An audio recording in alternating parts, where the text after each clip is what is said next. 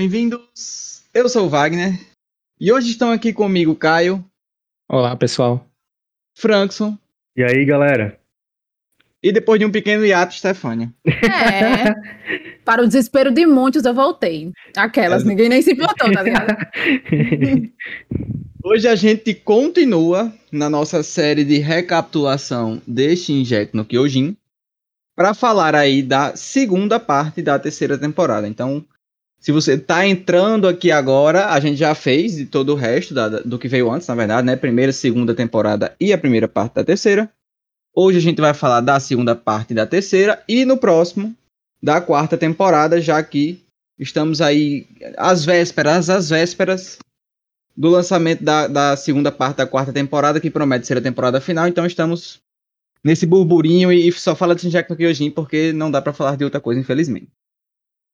Ou felizmente. Ou felizmente, é verdade, exatamente. Assim, me traz muita alegria falar de Shinjek no Kyojin, inclusive estamos aqui para isso. Só um recapzinho da última temporada para, né, trazer alguma coisinha.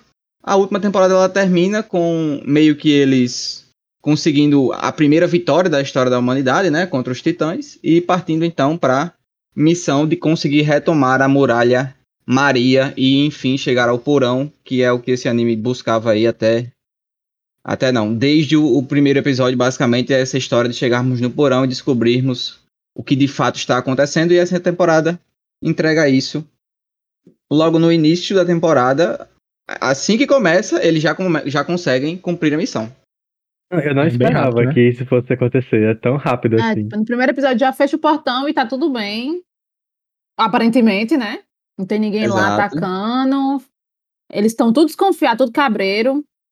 Sim, eu acho válido lembrar que o Eren fez, nesse meio tempo, muitos experimentos com a Range, né? Ela deve ter ficado bem triste em ter feito isso com ele.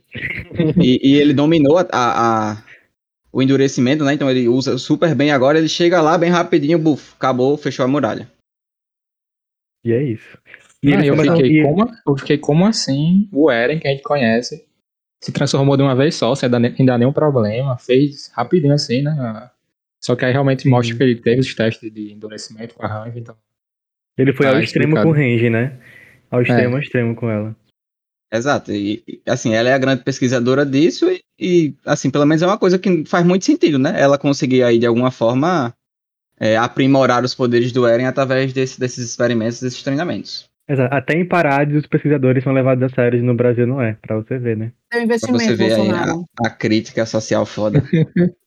Tem que ter, né?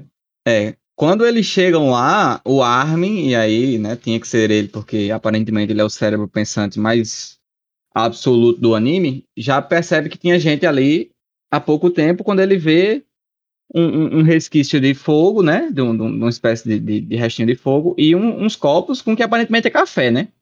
É, acho que é café. Eu O anime acho que é só, café. só diz ali, ah, é um, um líquido preto, mas imagina que seja café, e aí a Meu Deus, que desse momento... tristeza não ter café em Parades. Stefania não conseguiria viver lá, tá? Não, eu, eu ia querer minha liberdade por causa disso. Exato. E entrar no, no, no, no- no reconhecimento pra isso, né? Pra poder tomar café. O sonho do Armin é ver o mar, o meu seria tomar café. E Perfeito. uma coquinha também, veria. Uma coquinha gelada de, de leve. Eu Seria bom, seria tem, bom. viu? A coquinha gelada. Vai Talvez seja não uma coquinha, coquinha, mas outra coisa. O Armin, desconfiado, baseado naquele que ele tinha visto, né? Ele passa então a procurar quem eram essas pessoas que estavam lá. O Erwin confia nele e dá pra ele ali um, um esquadrão pra ele tomar de conta, né?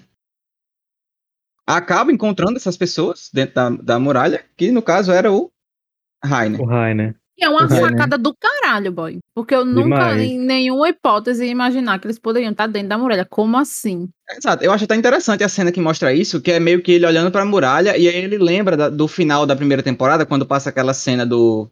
que tem um Do colossal dentro da muralha. Sim. Aí ele lembra daquilo ali e pensa, opa, eles podem estar dentro da muralha. E de fato, é, estavam, né? O que eu não entendi é como eles, eles conseguiram achar um local que não tem titã, porque, tipo, eles Acho que eles ficaram... estão na cabeça. Eu imaginei que ele tava na cabeça do Titã. É, não sei. Aí, tipo, Hum. eles quebraram a parede e conseguiram refazer a parede. Só essa parte aqui ficou meio confuso pra mim. Mas, É, mas- foi uma sacada do caralho. Mas você olha e tá meio gente- rachadinho. Sim, sim. Tanto é. que É. eles encontram, né? Tem o, o cara lá que encontra tadinho. Tipo assim, O Kobe. só morreu, sabe? Mas enfim, é, é sobre isso, Shingeki no Kyojin, né? Sim. É. E Levi já vem voado, né? Já Meu irmão, depois disso, Levi, sangue nos olhos. 100% puto. Eu não lembrava que o Rainer fugia da morte tantas vezes. Tipo assim, ele, ele, ele é inimigo da morte. Não, nesse nessa temporada, ele teoricamente morre duas vezes, mas ele tem a sacada de transferir a consciência, que é um conceito novo que eles trazem na temporada. Porque muito senão ele teria roubado isso aí. morrido duas vezes.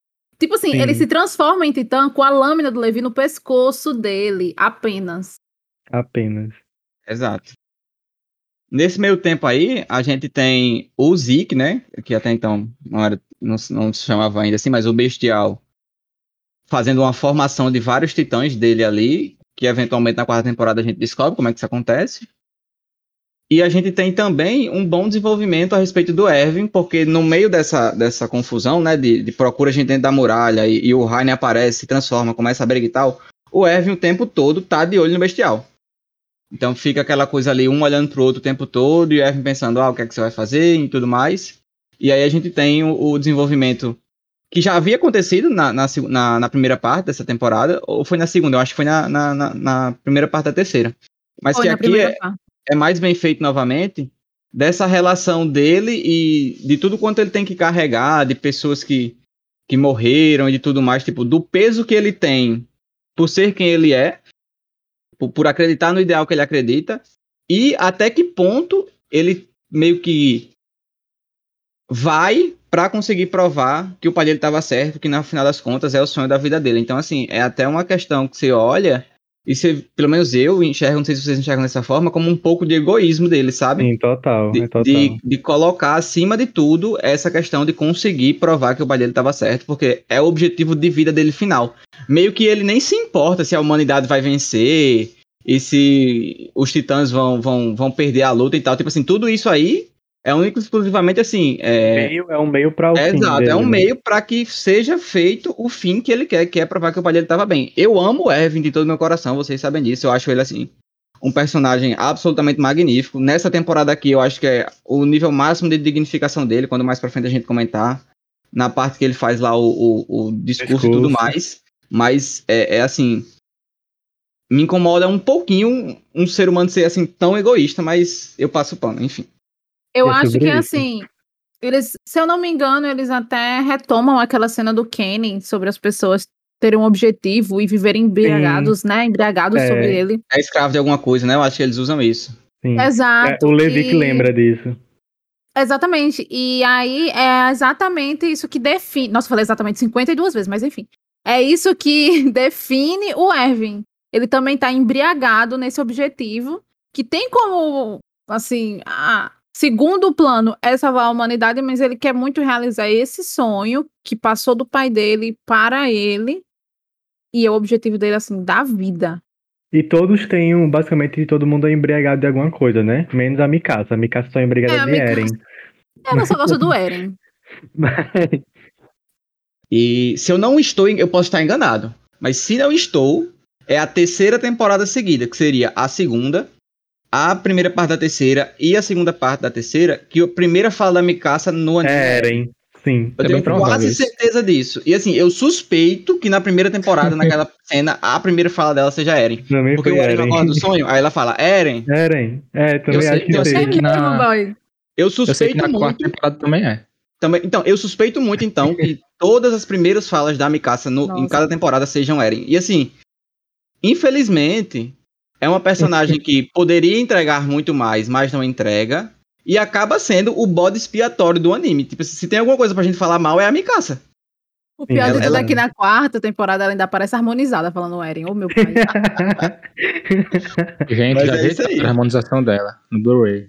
no Blu-ray, verdade. Perfeito. Mas ao mesmo tempo que tava essa questão daí de, de Erwin e tal, também tava rolando a briga que, de Eren com o Rainer, né? Mais um round dessa briga infinita. Mais um round, sim. Mais uma vez pro Raine apanhar. Aí o Rainer não cansa, né? Não Nunca cansa se de passar apanhar. vergonha. Ele não era pra ser muito melhor do que o Eren, que ele foi treinado pra isso? Eu, eu teria vergonha. Sim.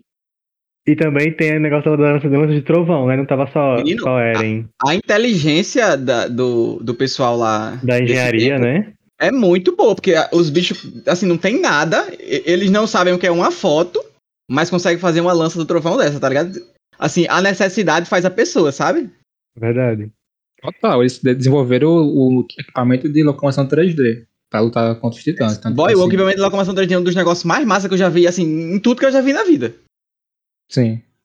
Eu, eu é, acho o, inter- é o Homem-Aranha sem teia. Exato, eu acho até interessante comentar essa questão da, do desenvolvimento bélico, porque é uma coisa que mais pra frente vai fazer diferença no anime. Quando a gente entra lá nessa história da, da Ymir, uma das versões que falam é que eles querem pegar o fundador porque basicamente o poder dos titãs não vai ser mais suficiente. Porque as nações estão conseguindo des- desenvolver muito bem a questão bélica. João Bélica. E, e você vê isso aqui em prática, pra mim é muito legal, porque dá uma coerência a mais pro anime, sabe? Ainda uma nação como Parades, que aparentemente quase não tem tecnologia, consegue desenvolver é, é, belicamente ótimas armas aí, que, por exemplo, os caras conseguiram quebrar a armadura do, do, do Rainer, que, que ah, teoricamente é o que tem de mais forte. Então, é, acho muito, muito, muito, muito legal essa questão. Continuando no meio dessa briga, quando o Rainer perde, aí tem que chegar o Bertotto pra salvar ele, né? Não tem jeito. Tá É, igual o Rainer não, ele já tava meio mal, né? Porque ele quase morreu. Sim. E aí ele não dá conta da luta. E aí tem a sacada lá do bestial de, de arremessar. Simplesmente Igual o o homem que joga pedra, dentro que joga tudo. Que, Exato. é, E era uma coisa já esperada, né? Porque ele tava só esperando o grito. Ele Sim, já tava verdade. dentro do barrilzinho lá do Chaves pra arremessar e pronto. E pela primeira vez aparece o, Titã- o Titã Carroça, né? Sim, é. Titã verdade. Garroceiro, que eu, Eu, não fiquei lembrava que esse passada. tipo aparecia tanto nessa temporada e que era tão influente. Porque, No primeiro na minha episódio ele já aparece, que eu né? lembrava dele era tipo assim: ah, ele, o Zeke só foi salvo por causa dele, e o Levi não cumpriu a promessa por causa disso também, e ele deve Uhum. ficar puto até hoje por causa disso, porque não cumpriu a promessa. E beleza, pique e morra. Mas não, ela faz muito mais coisas do que isso. É, ela é, é bastante estratégica, né? O uso dela é muito estratégico. Nossa, Exato. feio demais. O Titã Eu ia dizer feio, isso agora, é um dos titãs mais feios. A- Ela é Horrível. linda, mas o titã. É, É, só pede a pro cara quadrada, meu Deus. Não, Imi é bonita do lado dela, na minha opinião. Imi gosta. Pra Não, boy, é não. Não, Imi é, Não é? Não tem como. Imi é é muito feia, pelo amor de Deus. Amiga, a cara dela é quadrada, anda de quatro, a coisa mais horrível do mundo, pelo amor de Deus. Mas aí é andar de quatro, né? Tudo bem. Detalhes, é. né? Nesse episódio, a gente. E, e, assim, eu, eu gosto também de trazer esse comentário, que é uma coisa que, é, para mim, é muito massa nesse anime. É como tudo tá conectado e você consegue, aqui nesse episódio, trazer um flashback lá da primeira temporada da morte do Marco e entender como foi que ele morreu, escutando a conversa do, do Rainer com, com o Bertoldo. Sim, boy, é- é- essa Nossa, bosta aí muito foi triste, tensa. né? É, não, é uma das mortes, assim, bem, bem, bem tensas do, do anime mesmo. E, e a gente assistindo pesa, sabe? E era uma coisa que a gente nunca entendeu, porque lá na primeira temporada, o Jean, é o Jean encontra ele lá num vômito de titã e fica tipo, como assim o, o Marco morreu? Não faz o menor sentido. Ele tava de boa cinco minutos atrás me ajudando. E, E tam- toda a questão também. incógnita. Sim, a questão também, Stefania, do, do dispositivo de locomoção 3D dele. Não tava nele, né? E isso é muito importante para como o Armin descobre que a Anne é a Titã. Exatamente. É então fica esse mistério que é resolvido só agora e dá mais um aprofundamento no, no Rainer e na própria Anne, que eu não lembrava que ela ficava tão triste de tomar o equipamento 3G do Marco e deixar ele morrer. Eu não lembrava que isso abalava ela tanto. Exato. E a gente já tem lembrava. uns relances de como o pessoal de fora das muralhas é, pensa em relação ao pessoal de dentro. Porque ele fala, ah, você vai realmente ter compaixão por essa raça maldita, tipo algo assim. É algo que agora Sim. não faz sentido, mas a gente que já sabe a história, vê como É. ele já tava pensando em tudo, né? O, o autor do, do Não, mangá. e não só isso também. Uma coisa que eu acho muito interessante nessa cena, que pra mim é uma coisa que aqui nessa temporada é, fica mais evidenciada, é quando o Marco, quando é pego pelo Titã, ele fala: Ah, a gente não teve nem a chance de conversar. Tipo, é uma coisa que já ali, óbvio que ele tá só mostrando agora, mas que é, na questão cronológica do tempo aconteceu anos atrás. É feita e que pra mim aqui, principalmente na pessoa do Jean, eu acho que ali naquele momento em que o Rainer tá pra morrer e o Jean meio que, que não, não quer deixar a, a Range matar ele, a gente fala isso já já, mas só pra não perder o raciocínio, você vê o quanto pra eles, esse, esse núcleo do pessoal do reconhecimento, Rainer, Bertorto, acho que principalmente o pessoal do reconhecimento, pra ser mais honesto, eles sentem pelo fato de estarem ter, estarem é, tendo que Batalha, né? lutar com pessoas que foram próximas a eles, que assim, que foi uma traição absolutamente inesperada, gente que cresceu com eles, que meio que se consideravam ali como irmãos mesmo, a própria Eren fala isso do, do Rainer. E você não, você tá tendo que lutar com essas pessoas a ponto de matar elas, sem Não ter tido a mínima chance de conversar, sabe? Então assim, isso pesa. É, é, eles têm essa coisa, pelo menos eu, eu assistindo sinto muito isso, de que o que eles queriam num primeiro momento era pelo menos chegar e. Meu irmão, pelo menos me, me faça entender aí o porquê você precisa fazer o que você tá fazendo. Que aí eu posso, Uhum. né, pelo menos entender o seu lado, mas não. Você tá tendo que, que lutar, que matar uma pessoa que você não entende nem o lado dela da história. E, e acho isso Ah. muito massa, como, como essa temporada faz isso. E, e traz um peso a mais, principalmente dramático, pelo menos E pra mim. traz um paralelo das guerras do Oriente Médio, porque o pessoal do, de Israel e de e do Irã, né? Os dois, os dois que brigam, Israel e Irã, né? Tipo, eles estão brigando pelo governo, mas as pessoas, quando estão lá na, na frente de batalha, um olhando pro outro, tipo, eles não, não vê sentido naquilo, mas eles estão lá brigando da mesma forma. Pra mim é muito igual o que tá acontecendo aqui, sabe? Em Shin aqui no Kyojin. É outro paralelo com a vida real que o, a- que o ator fez. Ator não. Isa, Isayama fez, né? E a Exato. gente vê o, o Rainer mudando de personalidade mais uma vez e ficando passado com o Marco morrendo. Que é, é bem Nossa, esquisito. E, boy, é muito doido, pô, esse, essa, esse problema que o Rainer tem, muito doido. E ele esquece literalmente do que aconteceu, né? Tipo, ele É, não lembra. Como assim, pô? Realmente, é quase como se fossem duas pessoas mesmo, sabe? Coexistindo. É muito esquisito. Demais. E, e, e você vê que é um problema que, que na realidade acontece, né? Então, assim, é uma complexidade a mais. Eu acho que, óbvio, principalmente baseado pelo que a gente viu na quarta temporada, assim, me- me dá muito essa, essa, esse sentimento de que o Rainer é o personagem mais complexo do anime, que talvez se você quiser buscar um personagem que talvez te faça entender de maneira mais profunda as questões tratadas no anime, como elas são desenvolvidas, esse personagem é o Rainer, sabe assim? O arco dele, de como ele começa o anime para como ele termina e, e a quantidade de camadas que tem a respeito dele, o desenvolvimento, assim, é um personagem fora de série. Pra mim, um dos melhores realmente já feitos é, é o Rainer. É, é absolutamente fantástico o, trabalho que o Isayama conseguiu fazer com ele. É o Duende. Verde de Parades, né? Não, pelo amor de Deus. ah, mas é sobre, né? Um pouco. É um pouco parecido. Não é o Rick Franklin disse? O Duende, Que é o Duende de Verde. Ah, tá. Só pra finalizar esse, esse agora hum, cronologicamente estamos no final do terceiro episódio da- dessa temporada. O episódio acaba com, com a explosão do do Bertoldo. Colossal, né? Isso é meio que pegando o esquadrão da Range, né? Então, nesse momento aí, teoricamente, a gente esperava que a Range tivesse morrido junto do esquadrão dela. Nossa, eu lembro que eu tava assistindo semanalmente e puta que pariu. Ela ficou sem aparecer alguns episódios. Eu não acredito que Range foi de base. Não acredito. Pois é. Eu fiquei com É, ela dá sentimento. essa sumida, mas. Ah, eu fiquei com aquela esperancinha. Vai que ela caiu em algum canto, sei lá, se escondeu. Entra, entra naquele negócio, se não mostrou, não morreu, né? É. É. E tipo assim, em Shingeki, quando, quando a pessoa morre, mostra o corpo todo lascado. Nossa, eles fazem questão de mostrar o sangue espirrando. Não, quando é esse momento cruel, ele não tem pudor nenhum, né? Ele mostra a crueldade mesmo. É, aí eu fiquei com a esperancinha. É isso. Após isso aí, acho que a- a- uma coisa que pra mim é relevante é a gente ver é, o Armin nessa situação de pressão, tendo que meio que ser o líder deles, e ele basicamente se perde. Ele não consegue e passa pro Jean assumir. Inclusive, eu não esperava que o Jean fosse assumir tão bem. Sim, é o Jean verdade. assume e ele consegue ali de alguma maneira é, lógica coordenar um, um- um ataque, um plano ali para eles continuarem lutando. Enrolando. Exato. Mas é uma coisa que eles trazem desde a primeira temporada, que o Jean é um líder. Sendo Boy, o Jean. que é do jeito que ele fala, ele consegue analisar a situação e pensar em alguma coisa que dá para solucionar temporariamente.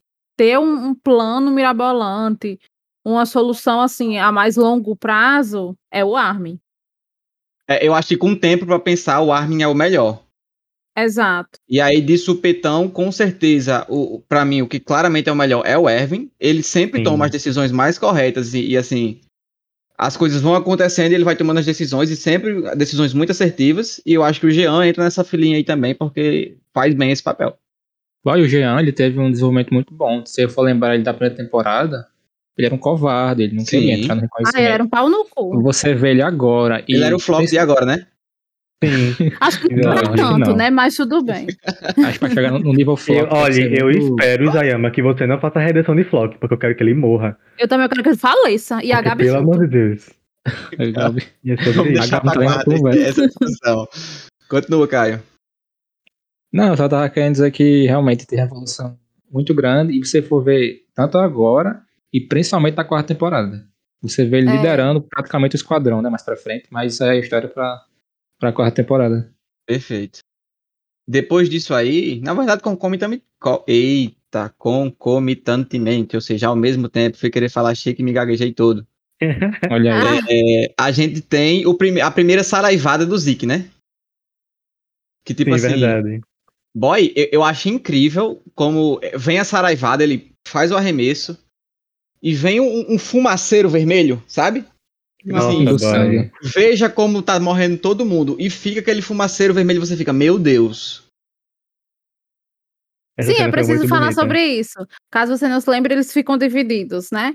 Tá, a, o pessoal que a gente gosta do reconhecimento de um lado da muralha, do outro lado da muralha tá os recrutas, que eles chamam de recrutas de emergência, algo assim. Emergenciais, é. Que é só a galera novata e o Levi tendo que carregar todo Coitado. mundo cuidando dos cavalos, e aí é quando o Bestial começa a atacar a pedra e barbarizar com mas, todo mundo. Mas só ficou isso porque o Bestial fechou é, a entrada antes deles passar. Porque eles tinham que passar de volta, só que eles não passaram. Exato.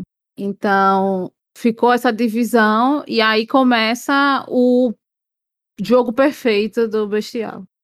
Inclusive, eu acho incrível como a direção do anime consegue fazer os dois blocos de ação acontecendo ao mesmo tempo.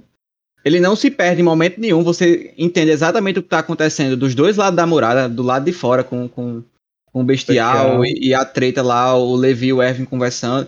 Inclusive, eu acho massa as pedras comendo no centro e eles tranquilíssimos, plenos, conversando, tá entendendo? As pedrinhas passando assim do lado, os destroços, a galera de Morre. coca assim chorando. E eles. E aí, Bem o que a gente faz? conversando, exatamente. Boy, o Erwin, ele é muito, assim, frio na situação. Você vê que ele. Centrado. Não, Amigo. Ele é centrado. Não tem uma cena que ele tá no topo da muralha e o Rainer sobe. Aí o Rainer tá do lado de Erwin, olha pra Erwin, tá só assim olhando pra ele, sério. Não, não treme nada. Não, é, é, tem uma cena dele que é muito marcante para mim, que é no final da primeira temporada. Da briga do Eren com a Anne. E o, o Eren arranca o braço da Anne e joga na direção dele o braço, que é tipo assim, do lado dele, o braço imenso da Anne transformada. E ele em pé, olhando assim, nem piscava. Ele simplesmente só queria ver o resultado da luta e não importava o que estava acontecendo. Então, dali eu já percebi, esse homem é extremamente frio. E é só isso que eu posso esperar dele. É. Inclusive, com relação a isso, eu acho, e aí eu acho que vocês, vocês podem me ajudar, porque eu não estou lembrado exatamente bem mas tem. Acho que a única cena que eu lembro dele perdendo minimamente a compostura é quando ele meio que entende que não vai poder concluir o, o desejo dele. Sim. Sabe? Eu acho que é a única também. Exatamente. É. E, e, não é que ele surta nem nada do tipo, ou, ou algo parecido, por exemplo, como o Armin, que tiltou total e não, a outra pessoa vai ter que assumir. Não. Ele perde um pouquinho a compostura, mas fora isso, é assim, é, é incrível a, a, capacidade que ele tem de estar tá centrado e de estar tá sempre pensando no plano que eles vão ter que fazer. E, e, e como os planos dele também sempre funcionam, ele está sempre, principalmente nas temporadas atrás, né? 250 milhões de passos na frente de todo mundo. Ele previa coisas assim que você olha e diz, não, é, é porque o Isayama quis que ele fosse assim. Eu acho que é por isso que é tão difícil a decisão. A gente que está assistindo, né? Telespectador, Tipo, quando tem que escolher entre ele e o Armin, Porque o Armin ele é impressionante, ele que bola os planos tudo. Mas o Erwin é que, sem nenhuma informação, conseguiu levar a galera pra onde eles estão agora. É, mas Sem aí eu acho nada. que eu acho que Levi fez um. Mas a gente pode falar sobre isso no- mais pra frente. Porque eu tenho uma, uma opinião sobre o porquê Levi fez o que certo, fez. então Então, vamos va- seguir. É, vamos andando pra chegar lá. Eles, o Erwin bola, né, o plano pra, pra que se mate o, o Bestial. bestial. Inclusive, a gente sempre fala dessa cena, eu acho que é uma das cenas mais marcantes, assim, de todos os animes. Assim, é talvez de, de todas as obras que, que existem. O discurso que ele faz pra motivar as pessoas Tá a- a- a- numa situação em que não havia qualquer tipo de esperança. E óbvio, quando a gente pensa assim, meio que friamente, parece uma decisão muito fácil de se tomar. Tipo, ah, se eu já vou morrer sem fazer nada, é melhor morrer fazendo alguma coisa, né? Só que Sim. na, na situação que eles se encontravam, é, é aquele tipo de situação de, de um pavor, de, de um medo, de, de uma desesperança total que ninguém tinha condição de fazer nada. Tava todo mundo assim, único e exclusivamente esperando a morte. Sim. E ele consegue Exato. fazer o pessoal ir. E por mais que você saiba que você vai morrer, você não quer morrer. Ninguém quer Exato. morrer. Exato. Então, tipo, todo mundo tava ciente que se não tomasse nenhuma atitude, eles iriam morrer, mas eles quererem correr para a morte já é outros 500. E ele Sim. conseguiu convencer todos, e é, é muito bonito o discurso que ele fala sobre a morte. Tipo, vai ter sido tudo em vão, e aí ele fala que o significado para as vidas deles e todas as pessoas que estavam fazendo aquele sacrifício, quem darão serão os vivos. Aí eu acho isso um momento muito lindo Nossa, da série. perfeita essa cena. E justamente porque o significado de. Boy, essa cena é imoral, porque aparece ele, né? Normal. E, E todo todo, mundo mundo, atrás. morreu. um- A um galera mais- atrás. Exato, sabe? E, e, tipo, você vê que o significado pra morte dessas pessoas, quem tá dando são eles. E aí ele Exato. fala: ah, e agora pras nossas mortes, quem vão dar são as pessoas que ficarem. E você fica meio que nesse ciclo, até que em algum momento, e, eu não sei se esse momento chega da maneira que a gente espera no anime, não sei se é assim que se vai, se vai dar, mas que a gente chega e pense, poxa, deu certo, todo mundo, todas essas pessoas que morreram, Valeram a pena. tanta desgraça que aconteceu, valeu a pena, exatamente. Eu acho Não que- morreram em vão, né? Perfeito, é, é, é muito isso, assim, e a morte dele, óbvio, principalmente a dele, que, né, como eu já falei, sou apaixonado, é uma morte que eu espero que, que, que, sabe, que tenha de fato valor, que, que todo o sacrifício que ele fez de desistir de um, de um objetivo de vida, que não é fácil fazer isso, você desistir do seu único objetivo de vida em função da- de outras pessoas, né, para que a humanidade pudesse, enfim, ter uma chance de vitória, que isso não tenha sido em vão e, e me deixa assim um pouco chateado que o Levi não cumpriu a parte dele do acordo. Porque foi Ah. pra que o bestial morresse que esse plano foi, foi, foi traçado. E, e, infelizmente o, o Levi Exato. acaba não, não conseguindo cumprir com a parte dele, apesar de eu amar essa cena, porque assim, eu sempre digo isso, é, é talvez o maior apavoro é que eu já vi no anime. Assim, é, são dois personagens que teoricamente são fortes por iguais, só que não há nem chance. O, o Levi não, não deixa o bestial chegar nem perto, sabe? É, é um apavoro que, que o Levi dá nele. É absurdo. E o desespero do bestial pra conseguir endurecer a nuca. E ele fala, Sim. não vai dar tempo. Eu fico assim, como assim não vai dar tempo? Olha dá você e olha a situação que ele tá. Tipo, como ele acha que não vai dar tempo. Eu amo essa cena. Mas eu fiquei sabendo que essa cena, pra ser animada, levou cerca de três meses. Liga aí. Mas se você olhar, pô, Nossa, é um nível de animação muito absurdo. É tudo muito muito, fluido nessa cena. É imoral, é imoral. Essa é uma das melhores cenas desse anime. É. não melhor. toda vez que eu escuto o discurso e vejo essa cena, eu me arrepio. Assim, É. toda Ah, e vez. quem não se arrepia, pelo amor de Deus, tá morto por dentro. E, e- e esse episódio que tá com 10 no MDB, que é o episódio herói. E é o episódio que Paradas vence muito. Tipo, Sim, você olhar no panorama, boy, eles vencem a batalha, mas eles não vencem a guerra porque eles estão em um número pequeno, mas eles vencem.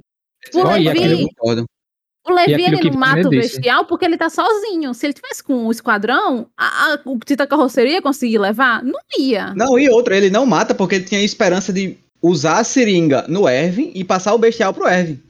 Exato. Sim. E, tipo, a- simultaneamente, tá a galera, a Sasha, Connie, Jean, Mikasa, derrotando o Rainer, vulgo Titã blindado, e o Titã Colossal também tá sendo derrotado pelo Armin e pelo Eren. Então, tipo assim, A galera de Parades, ela Nove- ganhou essa Nove batalha. pessoas, foi nove pessoas que conseguiram derrotar três titãs. Exato, eles ganharam, sendo que, infelizmente, as circunstâncias, o número de, de pessoas que ele tem, tipo, tudo que acontece impede que eles ganhem, mas eles iam ganhar naquele momento.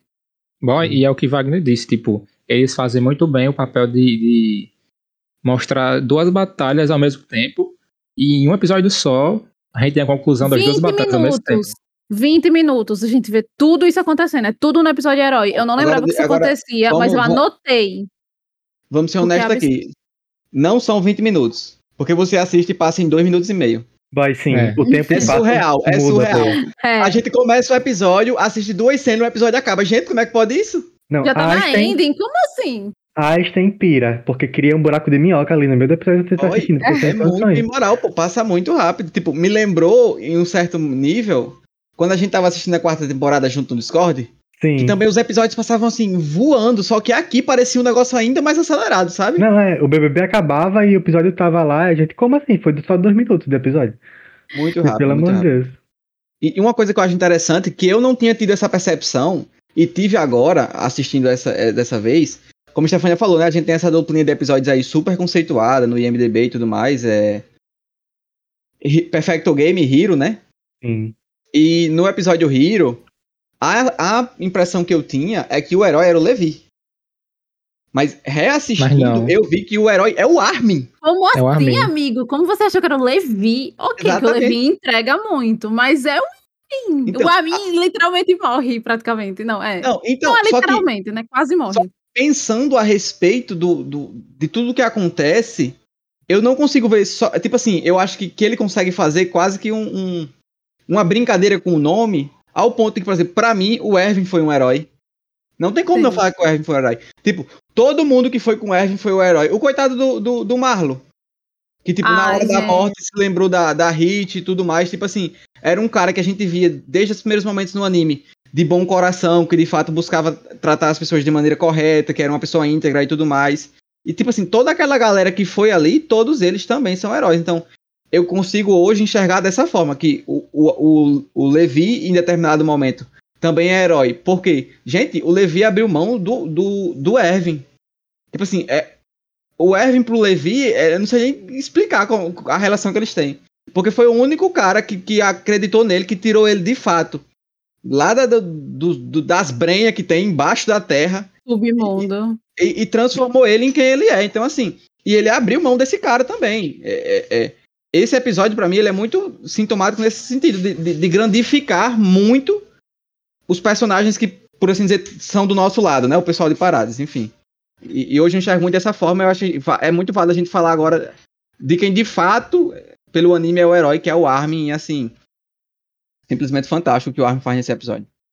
Bom, e a gente tem que falar disso, porque é, tipo, muito, muito forte o que ele fala. Tipo, ele tá lá queimando, o plano, e ele falando a minha vida, os meus sonhos, tudo, tudo, eu deixo pro Eren. Boy, isso é muito forte. Ele tava pronto É. pra morrer, ele sabia que ia morrer ali. É. E, e quando É. ele tá contando o plano pra Eren, aí Eren olha assim, de canto de olho pra ela e esse é o Armin que eu conheci? Tipo, eu não conheci esse Armin corajoso que tá na minha Sim. frente aqui agora, sabe? Não, e, e eu gosto muito do flashback que o Eren tem de quando eles são crianças, porque mostra muito da personalidade deles, né? O Eren é aquela pessoa que ele revida, mesmo sem conseguir, que era o que aconteceu quando ele era criança. E aí ele encontra o Armin aos prantos, depois dos meninos terem batido nele, e fala: por que, que você não revida? Aí ele fala: eu não fujo, eu não perco. Sim. E é exatamente o que ele faz lá no. Bestial, ele tá né? enfrentando o Colossal. Bestial não, É- Colossal. isso, ele não foge. Ele aguenta, ele chora, ele quase morre, mas ele aguenta, ele fica. Então, é muito da personalidade dos dois, a gente vê nesse flashback é, deles crianças, que são é quando eles se conhecem, né? Ai, muito bom esse Sim. episódio. Eu acho que essa temporada, de modo geral, não tem um episódio que você diga, não, esse aqui foi meio mais ou menos, não. Sim, é verdade. São essa todos, assim, segunda de parte, eles capricharam nível. muito, fizeram com vontade essa segunda parte da terceira temporada. Exato. Todo mundo conhece, tipo, ai, um amigo meu que nunca viu Shigeki no Kyojin, eu, se eu comendo com ele, ele fala, ai, eu vi aquela cena do Levi contra Do o Bestial. Bestial. Tipo, ele não sabe nem muito bem do que é o anime, mas ele já viu essa cena. É uma cena que tem, tipo, um impacto muito grande. Eu acho que em termos de ação, talvez seja o ponto alto do anime.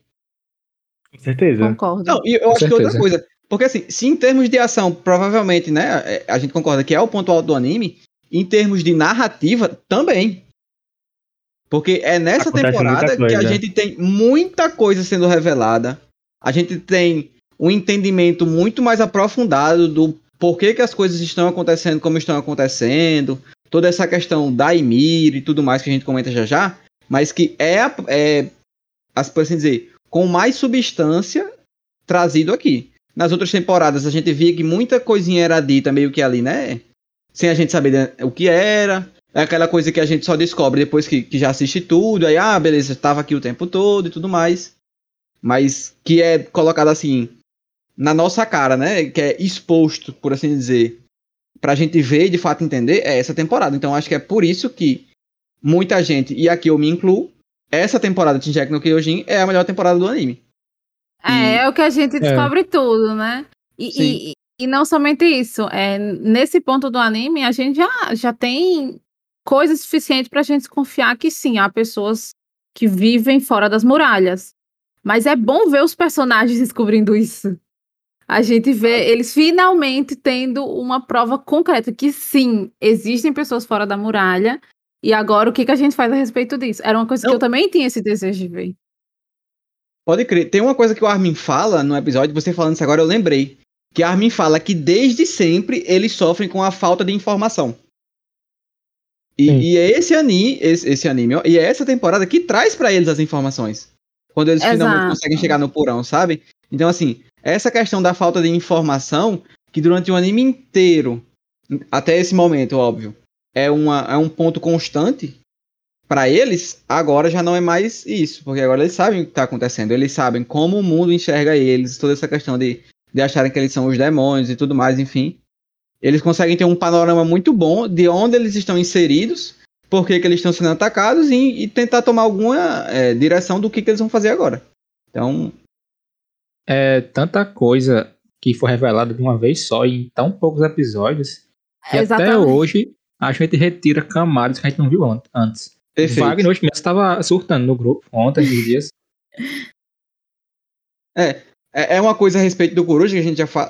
Vamos deixar pra falar já, mas é, é, é bem isso que Caio disse. E eu acho que essa é a mágica de Shinjeki no Kyojin. É que quanto mais você assiste, mais você encontra camadas, mais você encontra coisas que estavam ali que. Eu acho difícil de dizer o que eu vou dizer, mas pode até ser que em algum momento isso aconteça. Que talvez nem, assi- nem tenha sido a, a. Como é que se diz? A intenção, do intenção. Isayama quando fez. De, de, de- de que determinada frase, de que determinada interação, que determinada cena trouxesse uma camada a mais. Eu digo difícil por quê? Porque é uma história que até o momento em que a gente vê é tudo tão encaixado, é tudo tão assim, pensado aos detalhes, que é difícil de acreditar que, que alguma coisa foi feita por acaso. Só que quanto mais você vai vendo, e, e baseado, óbvio, naquelas, nessas conversas que a gente tem, até muito na nossa noção de mundo, do- de como a gente enxerga as coisas, a gente vai vendo camadas. E essa pra mim talvez seja a, grande mágica do anime. Cada vez que você assiste, mais camadas, mais coisas que você olha e diz, meu Deus, eu não tinha percebido isso antes, não tinha pensado isso antes, e isso é, assim, fantástico. E aí a gente chega no ponto da difícil escolha, Armin ou Erwin. Perfeito. Quero ouvir o que. Frankson tinha a dizer. Sim, a, a, a, o- a questão lá que eu acho que o, o porquê Levi é, não deu pra, pra E- é, Erwin, né? Foi que também Erwin, claro, deu um braçada nele, né? de- tipo assim, que não colocou. Ai, ah, beleza. boy. Aquele momento, eu preciso só fazer esse parênteses. Sim, É, tá. é- é a última coisa que ele fala, é a pergunta que ele faz pro pai dele, que é o que define ele como pessoa. Sim. Essa pergunta foi o que definiu ele como pessoa. E ah, é doído quando ele levanta o braço e pergunta. Pode Olha, continuar, Francis. Tipo assim, não, eu quero só complementar isso que a Stefania falou, porque eu não lembrava que a última cena dele era essa. E aí você tem as, ele, ele alucinando a cena que ele viveu lá atrás com o pai dele ele levantando a mão, e ao mesmo tempo isso faz ele rejeitar a, a injeção, sabe? Então, assim, é quase poético a, a- forma como ele rejeita essa, essa, essa injeção. Ele quer dizer isso- vacina. Você não diga que o Evan é antivax, viu? Pelo amor de Deus. Já essa coisa muito de vacina, vacina, vacina aí tá na minha cabeça, mas a forma como que ele rejeita a, a injeção é muito, é, é- como eu tô dizendo, é praticamente poética, assim. Como tudo se encaixa, como a Stefania falou, é, é muito a definição dele ali naquele momento, sabe? E é uma morte, assim, praticamente perfeita. Se é que dá pra dizer que alguma morte é perfeita, essa seria do Evan. Pronto. Aí eu acho que essa frase fez com que Levi ele pensasse que na frase que Eren, que Eren não, que Evan falou lá atrás, o que ele faria depois que ele descobria. Aí ele falou, eu não É. sei. Eu não sei o que eu faria depois que eu descobri, descobrisse. Então, tipo, essa frase que ele perguntou, né? Então, será que quando ele descobrisse ele ia ser a mesma pessoa? Ele ainda ter a mesma vontade de, de ajudar, tipo, a humanidade e tal, entendeu? Aham. Depois- então eu acho que foi isso que fez Levi é, não não dar injeção, porque ele não sabia se Erwin ia ser e ainda, e ainda iria ter a mesma vontade de salvar a humanidade ou de continuar. Enquanto né? que o, o Armin tinha um sonho inocente, até um pouco infantil, mas ele tem um desejo. Um desejo Muito mais grandioso, né? Assim. exato. Assim, e muito mais humano. Sejamos francos. É Menos muito mais egoísta. humano ele porque- querer. Exato, é muito mais humano ele querer conhecer o conhe- querer conhecer as coisas que estão além das muralhas, que eles não podem ver por causa dos titãs, do que o Evan que quer simplesmente provar que o pai dele estava certo. Eu não tenho como discordar nada do que vocês disseram. Inclusive, assim, é, acredito que tenha sido a, a, a decisão correta. Diga-se de passagem. Também. E, e, tipo assim, a gente vê nessa cena o quanto é, o esquadrão ficou dividido. Porque, assim, claramente é, Eren e, e Mikasa caça. queriam salvar o Armin por, por tudo que fosse como fosse possível. Inclusive eles atacam, né? Tem uma treta entre eles. O pessoal que chega, fica todo mundo assim, sem acreditar no que tá vendo. O Jean, a Sasha, o, o Cone. Aí a gente tem a, a Range, que, que aparenta ser assim, né? Mais é, razoável e que fala, não, a gente precisa do, do, do Erwin. E eu acho interessante como essa, essa discussão de quem deveria ser salvo, e das consequências de ter salvo um ou salvo outro, elas são trazidas mais pra frente, eu acho que é no último episódio do anime, né? Sim, é no Quando a gente tem a discussão do Flock e, e ele fala coisas que eu, inclusive, acho bem, bem verdade, muita coisa do que ele fala. O Armin eh, fica nessa posição também, de, de dizer, não, o que ele tá falando é verdade. Realmente, talvez quem devesse ser salvo eh, eh, era para ser o Erwin e, e não eu. E o peso que isso deve estar. eu acho que o anime ainda não trouxe isso, mas é, é possível que traga. O peso que o Armin deve sentir em ter ter sido salvo, sabe? Porque ele deve pensar o seguinte: boy, deixaram Erwin morrer pra me salvar. E tipo, Erwin é Erwin. Então, assim, eu tenho que corresponder, sabe? Eu Aham. espero que, que, que esse, essa questão seja tratada nele agora nessa última temporada.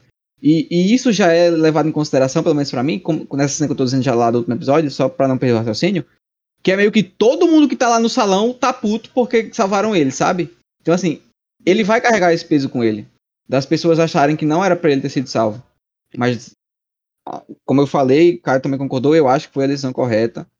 Concordo com o Frankson nessa questão dele dizer que o Levi escolheu isso principalmente porque o desejo do Erwin era uma questão mais egoísta. Mas eu também acredito que a, a parte do livrar ele desse inferno é, é, é um, um ponto forte.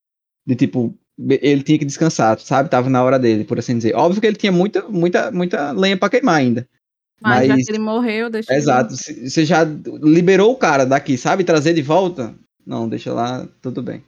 Boy, essa cena aí, enquanto tá lá a tensão entre Levi, Mikasa, é, Eren, aí tá lá o, o bosta do Flock bostejando a raiva desse bicho, velho. Nossa, sim, meu Deus do céu. Que Ah, eu tenho desse. ódio dele, É, ele assim- dizendo que o diabo tem que ficar chamando o Erwin de diabo. Sim. Minha sim, raiva é sim. que esse infeliz não, nem se arranhou, não quebrou uma perna, não quebrou um dente. Não quebrou nada, como é que pode? Não. Agora, tem uma coisa que o Flock fala, aí eu, tô, eu não tô lembrado se é nessa cena ou se é na do capítulo final, do episódio final, mas eu acho que é na do final. Se vocês se lembrarem melhor que eu, falem. Mas ele fala uma coisa que pra mim faz muito sentido. Que é, a partir do momento em que você perde Erwin, você perde também a pessoa que é capaz de te, de, de te fazer tu morrer pela causa, tá ligado? É, Então, assim, é uma perda muito grande você perder ele. E eu Não, entendo isso por que, que é- ele fica dessa forma, entendeu? E, e ele, e, e, ele se sente muito assim, ele, fala, ele até fala, ah, é, ele era uma pessoa que conseguiu fazer eu, que sou um, um absoluto covarde, um Zé Ninguém, ser útil, sabe? Então, assim, é, é, ainda grandificando mais ainda o trabalho do Erwin e mostrando um, um, por assim dizer, um outro lado da moeda, o porquê que perder o Erwin é tão importante. Então, eu e acho é... que é uma questão que, que, vale muito essa discussão, apesar de, de, meio que todo mundo concordar que, que a escolha foi, foi assertiva.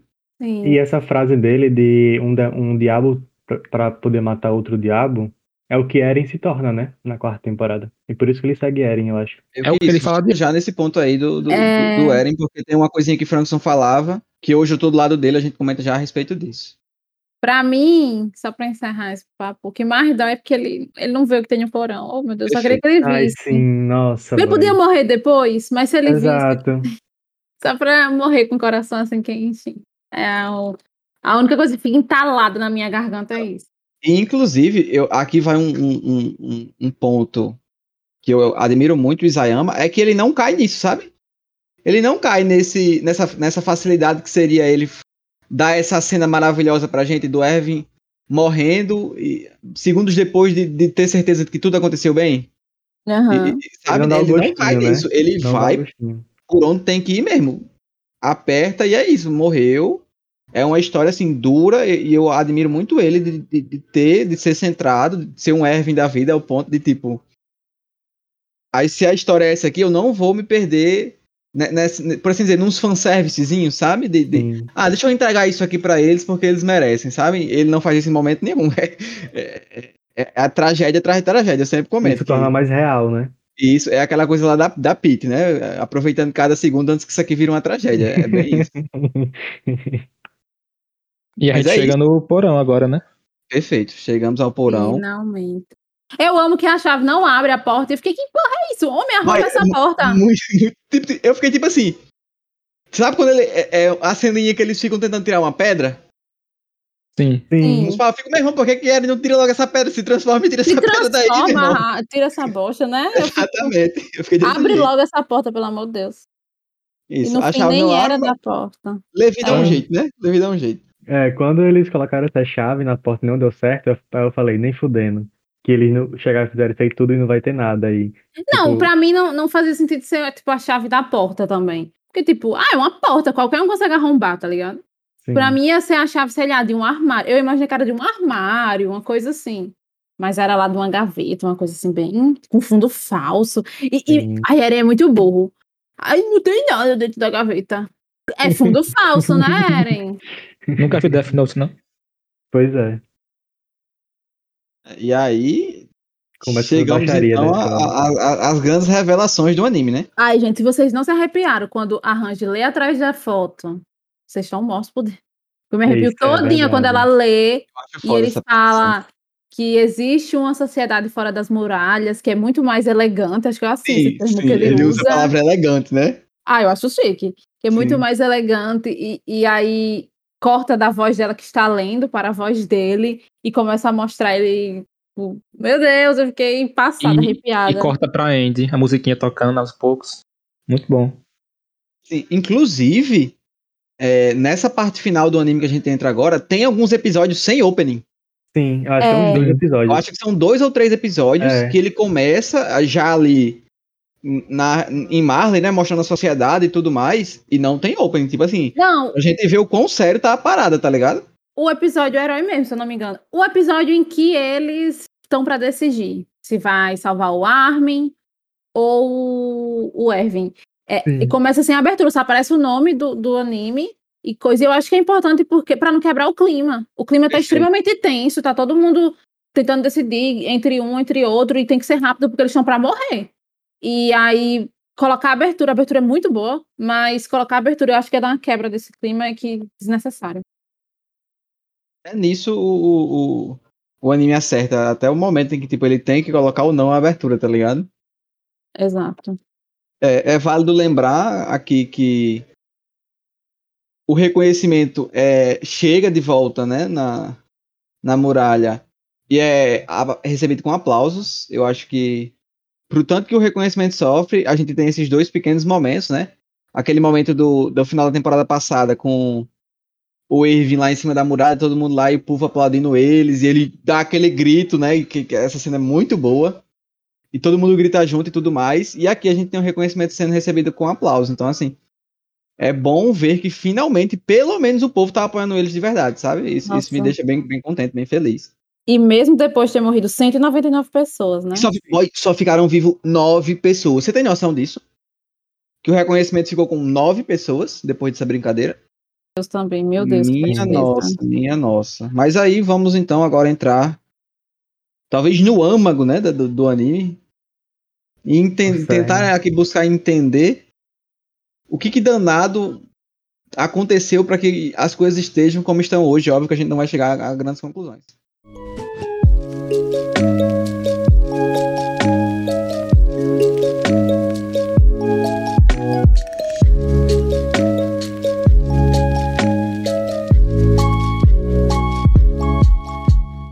Mas vamos lá.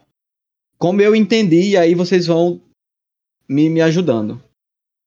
A versão de Marley da história é que a Ymir fez o pacto com. Se não tô enganado, é o O demônio, da demônio. Terra, né? Que eles falam. Isso, demônio É. da Terra. O É. demônio da Terra. Conseguiu o poder dos nove titãs e subjugou o Marley. Então o Marley é puta por causa disso, porque a Ymir fez isso com, com eles. O outro lado da moeda, que é o pessoal dos restauracionistas, né? O pessoal ali do Coruja e tudo mais. Que tem até aquela cena que a Stefania falou do. Do Grisha meio que, que decodificando, né? A, a, É. estava escrito, e que ele fala que, na verdade, a, a, a Ymir, né, que seria a... Ai, meu Deus, como é a palavra? A descendente Salvadora. deles, né?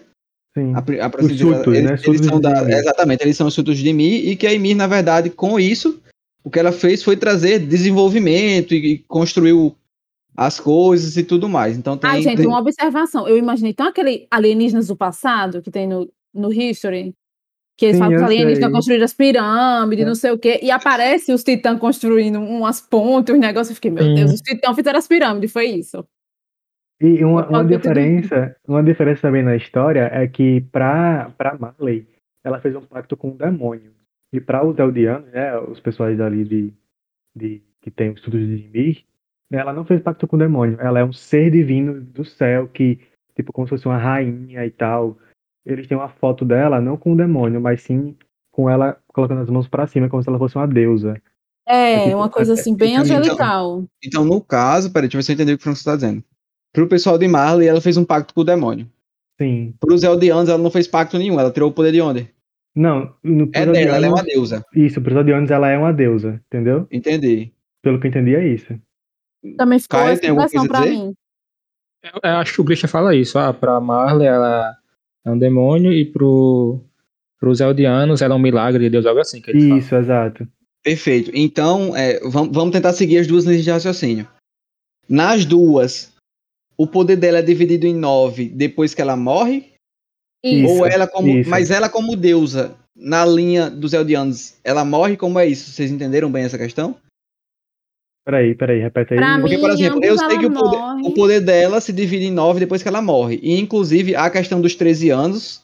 É dito que são 13 anos que as pessoas morrem após pegar os titãs.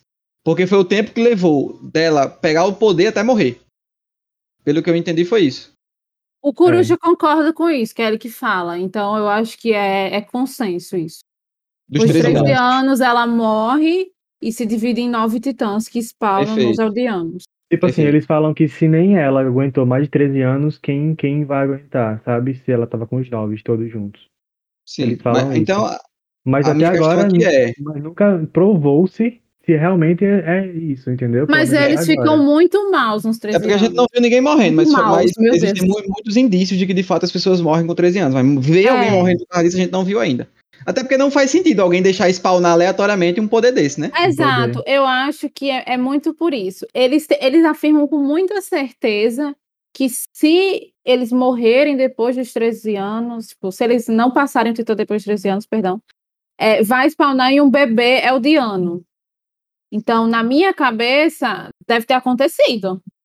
Ou pelo menos quando foi com o Ymir aconteceu e, sei lá, pela a Bíblia da Ymir que ele tem, que eles têm acesso, deve estar escrito isso. E eu, Eu não acho que pagaria isso pra ver. aconteceu, isso aconteceu com o Coruja. E, ah, eu tava, eu tava assistindo com o Ricardo os episódios finais, e eu soltei essa teoria, e ele falou que poderia ter acontecido, mas é improvável. Mas porque senão o Coruja teria morrido com 13 anos, né? Mas eu acho que aconteceu com, com o Coruja porque não fala como ele conseguiu o titã de ataque. Ele sempre, tipo, ele tem o titã de ataque. Sendo que ele não Foi uma é. questão que eu o- levantei, né? É, Quando ele a gente é tava o- conversando nesses dias. Sim, ele tipo, ele não é parte dos guerreiros de Marley pra ter o titã de ataque. E Mas aí- ele tem esse envolvimento com a família real. E a família real não tem um martelo, vai ver, passou pra ele. Realmente não dá É. pra saber de onde veio o titã de ataque. Isso é uma coisa, é um Perfeito. mistério até agora. De onde saiu o titã de ataque? Porque todos eles têm um certo controle sobre eles. Mas o de ataque e é aí, meio tipo assim, aleatório. Eu tava pensando a respeito disso ontem à noite, tentando né, chegar a alguma conclusão. Aí eu lembro que o Caio falou até assim: ah, realmente, seria uma coisa interessante que eles podiam trazer para um OVA. E eu pensei, de fato, é. Porque qual foi a conclusão que eu cheguei? Porque me incomodou um pouco essa questão da gente não saber de onde vem, né? O Titã, em, em que momento Sim. ele conseguiu o Titã. Ou, ou- Porque aí são duas coisas diferentes. A primeira coisa é.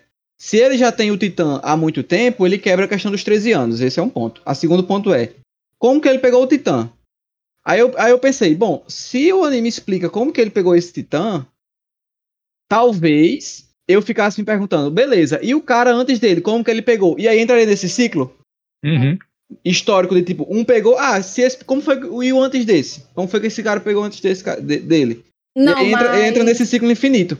Eu acho que seria muito válido o anime explicar em que momento ele pegou e, e como foi feito isso. Porque é, fica meio que esse furinho na história de, de como ele tava com o Titã lá. Se o tempo todo ele tava em Marley, sabe? Mas Sim, ele é. diz que ele tá no 13 terceiro ano quando ele dá pra Grisha. Não, Isso é- isso é perfeito, certo. perfeito.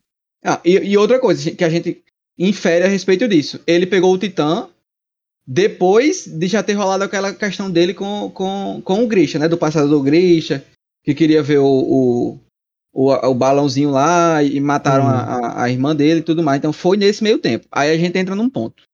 Que eu até comentei também com vocês já antes. Na conversa do Grisha com o, o Coruja, o Grisha fala. O Grisha não, o Coruja fala que teve um médico que ajudou ele. E ele só fala isso.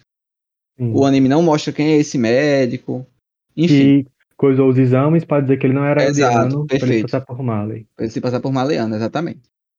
Então, a- o que dá a entender é que já existia há algum tempo uma rede de restauracionistas em Marley. Eu, Eu só acho também. consigo imaginar que esse titã saiu dessa rede. Então, assim, seria. A, a- a minha teoria é essa. Essa rede de pessoas que o anime não mostra quem é, porque ele decidiu mostrar pra gente do pessoal do Coruja pra frente, e acho uma decisão de roteiro até acertada, porque senão entra no ciclo que eu falei de tipo, ter que ir contando a história pra trás, pra trás, pra trás, infinitamente, até chegar, sei lá, no momento zero do anime, sabe? Seria meio que quase impossível. Então, a minha teoria é essa, que veio dessas pessoas, e aí, que é meio que uma sociedade secreta que aos poucos vai conseguindo ganhar forma, e que provavelmente lá atrás era pouquíssima gente participante, e que.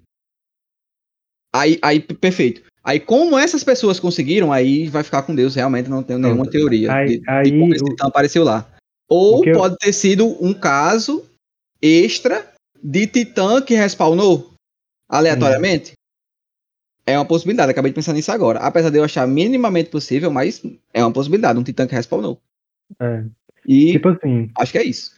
eu acho que essas, essas primeiras pessoas são a família real que ficou. A família real que o rei Frix deixou em Marley e eles revoltados, porque eles, eles são da realeza e não queriam se sucumbir a Marley. E eles criaram essa, essa rede de revolucionistas, né? Re- não sei como é que fala. Que começou. Aí o Coruja entrou para essa rede junto com eles, porque o pai de Coruja fazia parte, né? Que ele É, foi meio que por osmose. Isso, exato. Tipo, ele entrou porque o pai dele já estava lá. Então aí ele já ele entrou ali dentro. E aí ele conseguiu fazer, isso- fazer isso tudo. Agora, como como ele conseguiu ter ataque, realmente não, não sei dizer. Mas eu acho que é, É. com isso. Essa questão do, do- da família real. A- eu preciso falar sobre a posição difícil que o Coruja tá. De que para ele conseguir ser infiltrado, ele tem que matar todo mundo, que os compatriotas, né? que ele- Compatriotas. Que é assim. que ele chama, ter que transformar eles em titã, ter que torturar eles, ficar sempre olhando pela fresta do armário, como quando ele viu o pai dele morrer queimado, a família dele, enfim. Nossa, é, é, é babado, viu? Babado mesmo. E ele aguentou isso todo esse tempo pra conseguir ter a chance de fazer alguma coisa e vem o filho da puta do Zeke criança e estraga tudo. Então, Boy, mas Zeke até que teve. Assim, não, como ele foi influenciado, né? Teve até motivos. depois que a gente vê um pouco da história do Zeke, a gente consegue sentir um pouco de empatia, porque a gente vê que o- os mesmos erros que o pai do, do Grisha cometeu com ele, ele acaba cometendo com o Zeke. Então, o resultado foi o mesmo. Ele se revoltou. Eu ainda acho que o Zeke planejou desde o início. Tudo. Amigo, ele é criança. Minha Nossa senhora. Eu acho. Eu, É o menino Einstein. com 7 anos de idade. Eu não, não, Eu eu não acho. acho, não. Boy, e Eu aquela acho que- cena do Zeke segurando o macaquinho, minha gente? Sim. O Zeke é psicopata ao ponto. Eu acho que sim. Que ele planejou eu tudo desde não criança. Sei, É, eu, eu acho que a França tá, tá indo um pouco além. Eu sinto Tipo- que foi realmente, literalmente isso. Pode ser Eu- que tenha sido isso, não, não duvido. É, mas tipo que ele seguiu o mesmo caminho que o Grisha acabou seguindo com o pai. O pai era tão cadelinha de Marley, ele acabou indo pro oposto, o extremo oposto. E a mesma coisa aconteceu com o Zeke, ele foi pro extremo oposto. E, e veja bem, essa questão que você está levantando, Stefania, pra mim ela tá diretamente ligada à questão que talvez seja a principal tratada no anime, que é toda essa questão do ciclo de ódio, de você ver que as pessoas, e é uma coisa que o Coruja fala muito, de que meio que vai todo mundo fazendo os mesmos erros. Sim. Então, então, os erros eles vão se repetindo. Uma coisa que eu achei muito interessante revendo é como quem pega o Titã de ataque, meio que todo mundo sofre do mesmo mal. Tem Porque liberdade. o Coruja teve os pais mortos. E ele vendo lá pela frestinha, frestinha lembra? Do armário. Passa essa cena, exato. Aí o. O Grisha perde a irmã. E aí tem aquela cena que tá o Coruja e aquele outro cara lá, que pelo amor de Deus, aquele ali mereceu se fuder mesmo, viu? O, o do bigode. É, falando com os pais dele, aí ele vê o pai dele se submetendo àquilo, tipo. E, e fica tomado pelo ódio. Uhum. E aí a gente tem Eren também sendo tomado pelo ódio. Então você vê que no Titã de Ataque, pelo menos nessa linhagem que a gente vê deles três, os três são pessoas que foram tomadas pelo ódio. E, e, assim, é, é meio que essa coisa do ciclo do ódio passando de pessoa para pessoa e eles é, repetindo os mesmos erros. E os Nossa, três e- querem liberdade também. É, é exatamente, é, é, é, é a, é a É. questão fundamental do Titã de Ataque. Ele até fala, é um Titã que, independente da era, lutou por liberdade. E, e essa E- liberdade está muito intrinsecamente ligada, por assim dizer, ao ódio que eles têm. Aparentemente é isso, mas não é isso. Não deveria ser assim. Nossa, Foi mais, revendo, falar. é, revendo dessa vez, eu senti uma coisa muito dark. Quando o Coruja tá falando, e ele fala: você não pode cometer os mesmos erros. Sim. Você tem que dessa vez fazer diferente. E eu senti tão uma coisa tão dark que ia ser cíclico e ele tinha que tentar de toda forma sair daquele caminho e ir para outro para fazer diferente dessa vez. Eu não tinha sentido da primeira vez, mas dessa vez eu senti. Eu, eu senti da, da, da segunda vez que assisti, não dessa terceira, que foi quando eu comecei minha teoria dos caminhos do passado e presente e futuro. Que pra Uhum. mim são todos interligados, né? As memórias. Que É, eu acho é. muito isso. A gente tem essa amostrinha quando a gente simplesmente vê o Coruja dizendo para ele proteger o Armin e a Mikasa. E a que Mikasa. Não existem ainda. Não, Isso tem- é, é o, o ápice do blow mind do, do anime. Né, nesse episódio aí, no episódio que chama O Titã de Ataque, episódio 58, tem, a- tem aquelas ceninhas de meio de episódio que eles falam informações disponíveis ao público. Sim. Né? Sim. Que até, que até fala lá, ele fala é, informação disponível ao público, os nove titãs. Eu estou lendo, né? Claro, óbvio. Um poder que ultrapassa a inteligência humana está adormecido nos súditos de Mi. É a verdadeira forma dos titãs inteligentes. Esse poder e essas memórias são transmitidos através de caminhos que ultrapassam o espaço. Todos esses caminhos convergem a um único ponto, a coordenada, ou seja, o titã fundador. Então, assim, essa questão aí dos caminhos é uma realidade do anime, não tem jeito. Sim. Inclusive, nessa, nessa temporada eles voltam a mostrar aquela cena da Ymir, quando ela tá no, no No deserto, deserto. todo aquele é. céu, com aquela, aquela meio que uma árvore genealógica, né? Aquela coisa E aparece ela num negócio, eu não lembro. Que é aquela? Achei tão esquisito aquilo. O quê? A última cena, quando a. Né, o contexto disso é que quando a história toca a carta e ela tem as acesso às memórias da Emir. E a última cena que aparece é uma cena da Emir amarrada, tipo. É o, é- é o porco comendo Ela ela, foi devorada pelo pelo porco. porco. Ah! Perfeito. Lembrei agora. Eu fiquei, nossa, que, que esquisito. O que diabo tá acontecendo aí? Por que, que ela tá nesse negócio? Bom, eu só queria falar, retomando essa parte do da questão que ele fala dos mesmos erros, mesmos. Isso aí eu interpretei mais no sentido de é, tanto o erro que o pai de Grisha cometeu, né, de doutrinar ele, como o erro que Grisha teve com Zeke. Por isso que ele fala, ah, você tem que amar alguém nas muralhas, tipo, amar de verdade, nem que seja um vizinho, alguma coisa, pra não ter o mesmo erro. E é o que ele faz. Tipo, ele não cria o Eren é, doutrinando ele desde pequeno.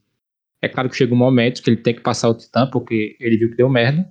Mas você vê que em nenhum momento ele fala a verdade pro Eren. O Eren descobre sozinho, vai lá e tem acesso às memórias e tira as conclusões dele. Então eu acho que nesse ponto o Grisha acertou em criar o Eren. É tanto que o Zeke, assim que vê o Eren nessa temporada, ele pensa logo, ah, você foi. Você foi. Como é que ele fala? É. Você também foi alienado pelo nosso pai. é tipo, não, ele pelo seu que- pai, né? Ele não fala nosso pai, Isso. não. Ele fala isso, só que na verdade isso a gente vê que ele não foi. O Eren não sabia de nada. Então nesse ponto ele realmente foi assertivo, pelo menos eu- na minha visão assim do Grisha. Mas, ao mesmo tempo, eu penso que de alguma forma ele tenha sido, porque por mais que ele não tenha falado nada pro Eren, o Eren tem acesso às memórias dele. Sim, tem esse ponto. É, também Uma coisa que eu acho né? interessante a, a respeito disso, que Caio fala dele não repetir o mesmo erro, é que se a gente parar pra pensar, o erro aqui é o ódio. É. É o Você ódio tem- a Marley, o ódio a. a- É de modo geral o ódio, né? E você vê que os dois lados erram por causa do ódio. Então, assim. Inclusive, a gente entra num ponto aqui que, pra mim, foi um ponto que, revendo essa temporada, pensando um pouco mais a respeito, é, me veio esse pensamento. Eu acho que a gente consegue conectar muito bem aqui essas coisas. Quando o. No último episódio, o Eren ele beija a mão da, da Historia, né? Sim. E. Eu- Pra mim é aí que ele muda. Pronto, Ele- dizia muito isso. Ah, pra mim, o, o- eu, eu dizia muito assim, ah, teve muita coisa que aconteceu entre a, te- a última temporada e a quarta, que o Eren da, da- de quando acaba o final da terceira não é o Eren da quarta. De fato, não é. São Erens diferentes. Mas é um Eren que eu já enxergo o Eren da quarta aqui no final da terceira. da segunda É. Mas eu sinto que ainda teve alguma outra coisa. Não, possivelmente, concordo. E, e aí, voltando um pouquinho ainda mais no tempo, eu acho que o Eren muda a cabeça dele quando ele se conecta com as memórias do Titã de Ataque. É. tem aquela cena dele lá que ele se conecta e meio que eles vão juntando as duas cenas, né? Tanto é que o Coruja, quando vai falar, ah, e o nome desse titã é Titã de Ataque. no Kyojin. vai pro Eren. no Kyojin. E aí tem uma das mínimas cenas de comédia que é a, a Range. O que é isso que você tá fazendo aí? Aí bota a mão assim. No Titã de Ataque. Ele tá naquela fase. É, exatamente. E, e o gatilho pra isso foi ele ver as memórias do pai de Marley. Não foi nem a história, né? Foi um gatilho É. dele com ele mesmo. Já começa assim, quando ele, ele vê um, boa parte da história do pai. E Sim. s- ele já muda mais um pouco quando ele beija a mão da história e ele vê mais memórias do pai. Pronto. Que- o- basicamente, que ele vê mais coisas sobre o pai. Qual que é meu ponto aqui com relação ao beijo na mão da história? Vocês Eu perceberam acho que não foi isso que- só. que E o- ele fica com a, os dentes assim, coisado, ele fica muito esquisito. Vocês perceberam que as memórias que ele tem quando ele beija a mão da Ristura são as memórias da, da família real quando o pai dele tá lá, né? Pra, pra, pe- pra roubar o poder? Sim. Pronto. Aí a gente entra na questão do, do, do rei Reis. Ele abdicou da guerra, né? Fez lá Sim. o, a, a, a jura da, da não guerra lá. Da não lembro guerra. direito. Mas, enfim, ele abdicou da guerra, não vai participar mais. Aí até tem essa questão que ele fala que se vier atacar ele, os titãs vão deixar a terra plana, é, a terra e tudo mais, enfim, mas que aparentemente é um, Deixar a É terra uma plana. balela. É uma é uma balela, exatamente. Aí veja bem. Aquilo que eu falei, né? Pra mim, o, o rei foi é, meio que. Tem uma parcela grande de culpa do porquê as coisas estão como estão. Por esse fato dele abdicar da guerra, de, de fugir, de é, tirar a memória do povo e tudo mais. Mas aí pensando, é, eu acredito hoje que talvez o rei, esse rei, tenha sido a primeira pessoa que entendeu que a guerra, que esse ciclo de ódio infinito não é o que vai resolver as coisas. E aí ele sai desse ciclo. Ele fala, beleza, Perfeito. vocês vão vir atacar a gente. E, e- e ele, tem até uma hora que ele fala, né? Se atacar a gente, o, o que vai sobrar pra gente é perecer. Então, assim, aparentemente, ele é a primeira pessoa do anime que entende isso. Que não adianta continuar da, da forma que está, e ele sai. Eu acho que haveria outras possibilidades de, de fazer melhor do que ele fez. Haveria. Talvez tenha sido a decisão com uma boa. Como é que se fala? Com boas intenções, mas que não tenha sido a decisão mais sábia. E Pra aí, mim- qu- quando. Só terminar, Frank, só desculpa. Tá. Quando o Eren pega essas memórias dele, a impressão que eu tenho é que o Eren também se dá conta disso. Que enquanto houver essa guerra, esse ciclo de ódio gigantesco, as coisas não vão não vão se resolver. E é baseado nessa, ne- nesse entendimento. E óbvio, ele tá mais puto do que nunca na última temporada. Mas a impressão que eu tenho é que ele tem essa- esse pensamento de que enquanto houver esse ciclo de ódio, essa guerra que não se acaba, as coisas não vão, se- não vão se resolver. E é por isso que ele o- faz o plano que faz junto do Zeke na quarta temporada. Porque é uma das formas de acabar com isso, entendeu? Então, é, é, é, é é dessa forma que eu enxergo as coisas hoje com relação ao rei, com relação a essa mudança drástica que tem do Eren quando pega essas memórias. E, e a partir daí, de, de como vai se desenvolvendo toda essa questão dele. É, é bem por aí, eu não sei se vocês concordam, gostaria de ouvir agora. Pra mim, o rei, o rei, né, ele só erra quando ele zera a memória de todo mundo. Exato. Porque ele não, ele falar por ele, dele, não querer mais lutar, tudo bem.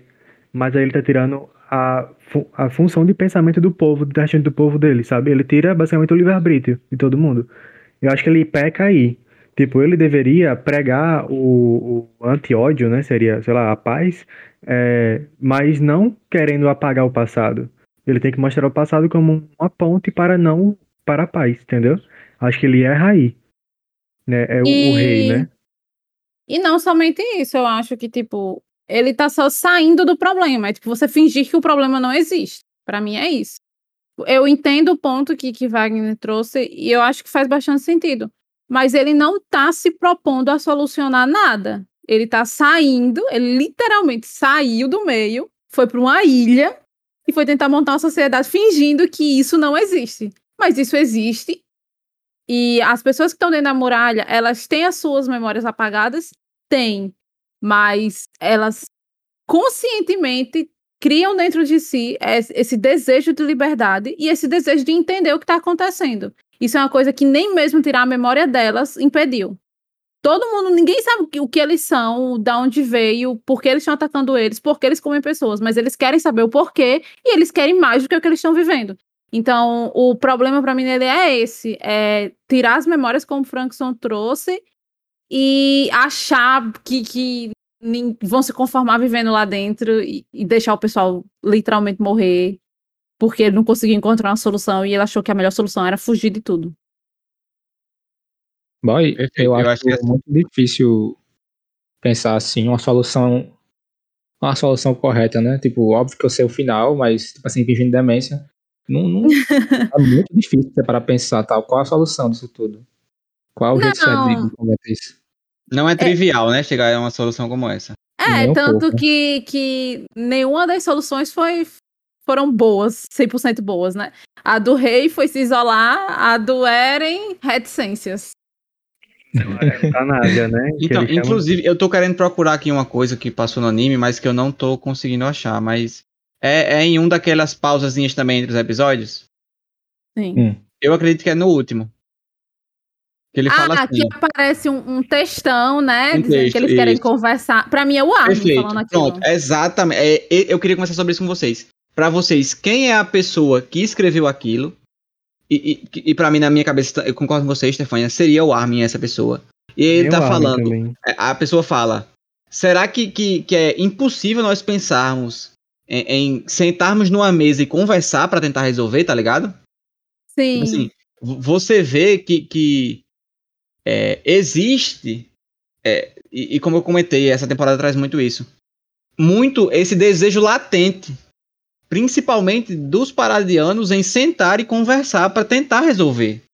Porque na quarta temporada o que a gente vai acabar vendo é que os marleanos eles são doutrinados a de fato, desde sempre, odiarem o pessoal da ilha. Então, assim, é pouco é, é palpável achar que essas pessoas vão sentar e conversar, sabe? Então fica muito essa questão do, do, dos paradianos, e óbvio, de alguns deles, não todos, mas de tipo, será que não dá pra gente tentar resolver com, com diálogo?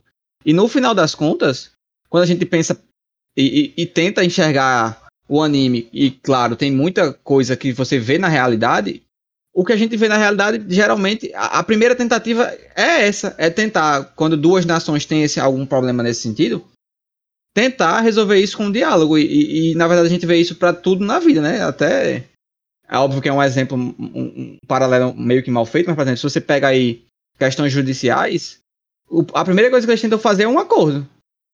Botar as pessoas para conversarem e se arrumarem. Depois, se não der certo, beleza, aí vai para julgamento e tudo mais. Mas eu fico muito com essa impressão de que o que eles querem e que talvez a solução que funcionasse fosse essa, a, através do diálogo, através da conversa. Mas eu não acho que vai ser isso que vai acontecer, não. É, principalmente depois que a gente já viu na quarta temporada. Não, e, e para mim a grande questão é do porquê isso não acontece é o medo. Só por causa disso. Ele, o, o mundo tem medo de que eles não cumpram, seja lá qual acordo que eles vão fazer, e ataquem eles, e o pessoal de Parados também tem medo de que o mundo não escute eles e ataque eles de volta. Então, Já é uma então desconfiança mútua, né? É, é, não tem como. É, é como se fosse a presa e o predador. Não tem como Aí você... eu amo as analogias de Franks. É. tem que ter, né? Não Porque no nesse... caso, os paradianos são o predador, só que Marlin fizeram ele de presa, né?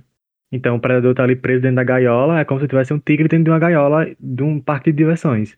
E você tá lá, é, você não espera que ele fique parado quando você abrir a porta, sabe? Tipo, eu acho que é mais ou menos isso. Você não dialoga com o tigre. É, é, é, meio que isso, que pelo menos eu vejo, assim. É, eu acho que, que passa muito por, primeiro, o que Stefania falou, com certeza, essa questão de, de não haver a confiança, em primeiro lugar, de tipo, sentamos, conversamos, chegamos a um acordo, mas o acordo não vai ser cumprido. E isso aí, sem dúvida. Mas eu acho que o meu ponto é que, tipo, eu não consigo imaginar nem mesmo a conversa acontecendo, entendeu? Essas pessoas sentadas para conversar. Sim. Uhum. Porque o que mais próximo. Aí é coisa da quarta temporada, mas a gente tem em algum momento isso na quarta temporada. É uma conversa, assim, absolutamente incrível, pelo menos pra mim. É um dos pontos altos, eu acho que vocês já sabem do que eu tô falando. Uhum. A gente tem dois dos personagens principais conversando. Óbvio que não é esse tipo de conversa que, que a gente tá comentando aqui, mas é uma conversa de já ambos os lados definidos em, do que, está acontecendo e de entender o que está acontecendo, tentarem conversar. A gente tem minimamente isso nessa temporada com a conversa do Rainer e do Armin. Que o Armin chega. Rainer não, do Bertolto. Bertoldo. O Armin fala pro Bertoldo: é. Não, não se transforma, vamos conversar. E aí o Bertoldo fala: Não, não, não tem conversa mais. Não, não, não, não, dá, não dá mais. Não tem, não tem mais volta. Então eu acho que é, é, é bem difícil de, de, de para mim acreditar que em algum momento vai haver é, esse momento deles assim, né, simbolicamente, numa mesa, conversar e tentar chegar a uma solução, não, não consigo Pelo pensar... Pelo menos o pessoal de Marley já tá muito enviesado. Sim. É, é o pessoal de Parades, nem tanto. Nem, alguns estão, obviamente, tem pessoas com cabeça dura, mente fechada, opinião forte em todo canto. Mas, pelo menos o reconhecimento, a gente vê que o Jean e o Armin, eles são muito abertos a isso. Sim. Já Mas... a turminha do Flop? Ai, meu Deus. Mas em Marley, eles já são. Eles nascem já com história muito bem elaborada. Desde criança eles escutam ela. Então, tipo, é muito difícil você fugir disso. Sim, é como se a gente. É como se fosse a gente falando assim, ah, o, o nazismo é bom falar isso pra, pra Marley, que os eldianos são bons. Sabe? É. Tipo, a gente nasceu sabendo que o nazismo era ruim, então. Não tem como a gente falar que ele é bom. Não comparando claramente, não tô comparando Parades com o nazismo, né? É só analogia. É, analogia. Mas, as analogias de Frank são. Mas é muito bom porque na quarta temporada a gente vê muito disso, a gente vê muito dos dois lados. Sim.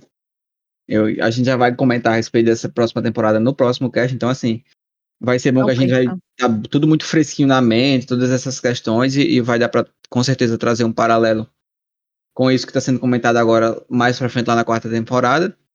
E óbvio, com o que vier na, na última temporada. Só queria assim, ressaltar que eu acho que pra mim aqui nessa temporada, todas essas questões que a gente comentou, todas essas camadas é que fazem é, com que, pra mim, o anime consiga trabalhar de forma muito clara essa questão do ódio e de como é, esse ciclo de um lado odiar o outro e você ficar cometendo esses mesmos erros, que é continuar seguindo nesse ódio cego, não resolve nada, faz as coisas serem como são e, e estão péssimas lá para todo mundo. E como o Isayama consegue fazer isso, tratar desses assuntos com a história de uma narrativa assim tão envolvente, que envolve tantas pessoas, tantos desenvolvimentos, tantas, tantas minúcias, tantas é, como é que se diz? Camadas e, e, e, frasezinhas que você acha que não tem muita coisa a ver, mas que tem muita coisa a ver sim. Então, assim, eu reassistindo agora, estou completamente rendido. Não que não já fosse, mas até esse momento, e na quarta temporada não, não, não deixa a desejar, vamos esperar para a última. É, assim, tá, a obra-prima absoluta, que assim, com exceção da Mikasa, não tenho o que falar mal desse anime. É simplesmente E, e agora. E, assim, dois lados que, obviamente, nós temos o nosso preferido, mas que, se você para e analisa, assim, não dá para culpar ninguém. Exato, não é preto é, no branco. Sim. E agora eu trago uma questão que, já que Ricardo não pode estar aqui, né? Vocês acham que poderiam acabar, ter acabado na terceira, terceira temporada? Não. Não. Que é, é o que... Eu acho que Ricardo tá... Pode encerrar. Tá... Eu, tô, eu não consigo nem defender Ricardo, Ricardo nessa. Só você ficou com essa, viu? Não, não tá dando é, pra gente Pelo não. Amor Né? de como Deus. não. Tem que continuar Ai, mesmo.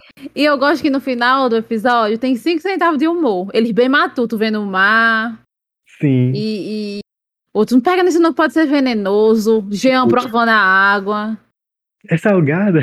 É, ah, é muito, é muito amorzinho. Jogando água Olha, na se eu não tô enganado, é uma das pouquíssimas vezes que a Mikasa dá um sorriso, tá? Sim. Verdade. No anime inteiro. E tipo, E genuíno, não em relação a Eren, em Sim, relação exato. a... Um sorriso de felicidade. Ela, riu, ela sorriu pelo Armin, tá ligado? Sim. Então, assim, é, é- E a gente vê que toda aquela questão lá da primeira temporada de Armin querer ver o mar tá finalmente sendo realizada, sabe? Então, assim. Não, e a Nossa, gente é um vê, momento muita de coisa, felicidade. né? a gente vê ainda a indiferença de Eren para o mar. Porque, Eu fiquei com essa impressão, tipo, ah, ele já viu, porque ele viu pelo pai, então, tipo, ele cagou É. muito. sim, ele tá indiferente para aquilo. Não, e ele, e ele fala. é, Nós achávamos que depois da muralha. Como é que ele fala? Estava a liberdade. Eu acho que é assim, né? Que ele fala. Sim. Não, não, ele fala, ele fala, agora que chegamos no mar, a gente sabe que a liberdade tá após ele. Ele fala alguma É, coisa aí assim. ele aponta pra, um- pra uma direção e fala assim: se nós matarmos todos os nossos inimigos, a gente finalmente vai ter liberdade? Isso. Nossa, é pesado. E, e- Ele fala, acho que ele fala assim, ah, é, depois de Moelas tem o mar. E lá do outro lado do mar tinha liberdade, era o que eu pensava. Mas do outro lado do mar só tem inimigo. Sim, é, e aí, e aí todo aquele clima que tá bom entre todo mundo. O Armin, ele já tá bem cabreiro pro Eren. Ele fica olhando pro Eren o tempo todo. Não sei se vocês reparam. Ele, ele tem a impressão de que Eren sabe mais do que ele tá contando. Eu fico com esse sentimento. Porque toda hora ele tá olhando assim pro Eren meio de rabo de olho. O que é que Eren tá pensando, hein?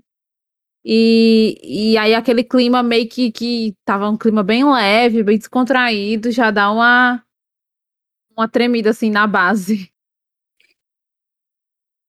Uma, uma Uma coisa que eu- teoria... nessa cena aí eu fico até me perguntando, eu não sei se vocês sabem dizer alguma coisa. Que quando acontece isso que a gente acabou de comentar, do Eren apontar e falar e tal, aí eles cortam pro Armin mostrando a concha, sabe assim? Sim, É porque é a cena do começo do anime, eu Aí Eu acho. fiquei, eu fiquei pensando se tem algum simbolismo a respeito dessa concha, se significa alguma coisa, mas eu não cheguei a nenhuma conclusão. Eu acho porque é a mesma cena do começo do anime. É, Eles começa queriam- assim. É, eles eles na praia. com a cena que terminou. As gaivotas fazendo barulho. Entendi.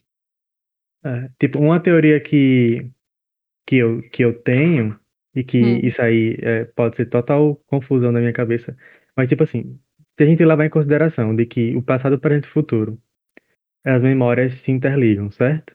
Hum. Naquele flash que Eren bate na mão de, de Historia, e ele fica embasbacado, será que ele não viu o futuro nas, nas lembranças? Tipo, o que não, o que cara, claramente não mostrou, né? Se ele viu o futuro. Não, é porque no caso aí, Franço, quando você fala em futuro, seria alguém que tem o titã de ataque depois dele, certo? Uhum. Sim, Porque pra ter um futuro com relação a Eren é isso. Isso, exato. Eu não acho que vai ter um Titã de ataque depois dele. Eu acho que o último é ele. Não, mas a- até mesmo as, próprias lembranças dele, sabe? Tipo, Não, aí, aí lembrança dele que ele ainda vai ter. Isso. é, aí eu que a gente não sei, sabe? viveu. Aí eu acho que. Aí eu, eu não sei se, se essa questão da- das, das memórias são, como a gente tem comentado, uma coisa, uma linha bem achegada. Sim. Tipo, memórias do que ainda vai acontecer. Eu acho que as memórias do que ainda vai acontecer são de pessoas que vão ter o poder. Então eu acho que não tem como ele ter uma memória de algo que teoricamente não teoricamente não, que de fato não aconteceu, mas que se vai acontecer ainda é com ele. Então seria ele ter uma memória dele mesmo no, no futuro. O que o anime não mostra é isso. O anime mostra as pessoas tendo memórias de outras pessoas no futuro. Pelo menos é E eu pra mim também tá ligado essa questão. É, a não ser que o fundador ele é muito roubado, né? Mas dos outros titãs, a impressão que eu tenho é que esse acesso a memórias do futuro tá ligada ao os últimos anos.